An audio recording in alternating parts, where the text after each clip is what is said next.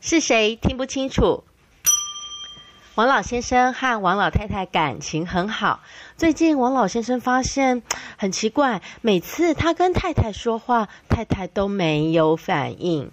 他怀疑自己的老婆听力渐渐不行了，可能需要找医生佩戴助听器。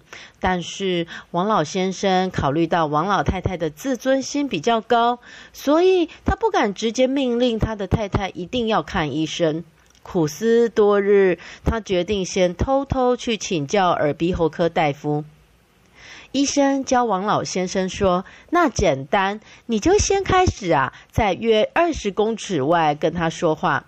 如果他没有任何反应，那你就再往前走五公尺，直到他回应了，再来告诉我你的太太的听力范围大概是能够听得懂多少公尺内的声音。”王老先生觉得这个方法好极了。当天晚上，当他太太在厨房烧饭时，他就在二十公尺处外问太太：“今天我们吃什么好菜呀？”果然，他的太太没有回音。于是，他再走近五公尺，再问一次，还是没有回应。就这样一路走，一路问，一路走，一路问，直到他几乎已经是。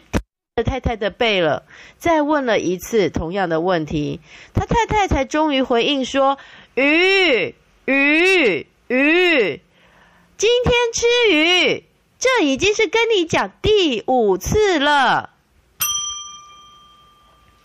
从这个笑话，听众朋友是否感觉到故事发展到了最后完全逆转了呢？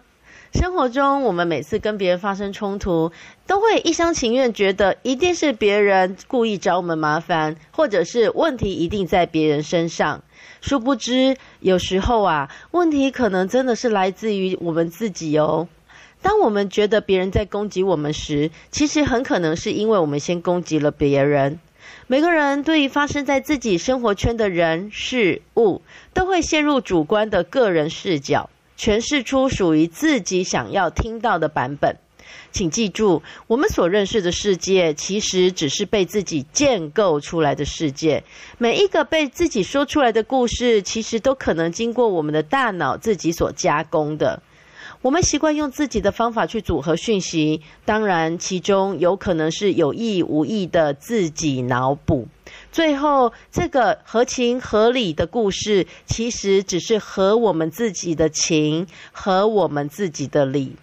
我们都是用这样属于自己的全知视角去看待他人，但是不要忘记，每一个人、每一个对方，他都是这样子在建构属于他自己的世界。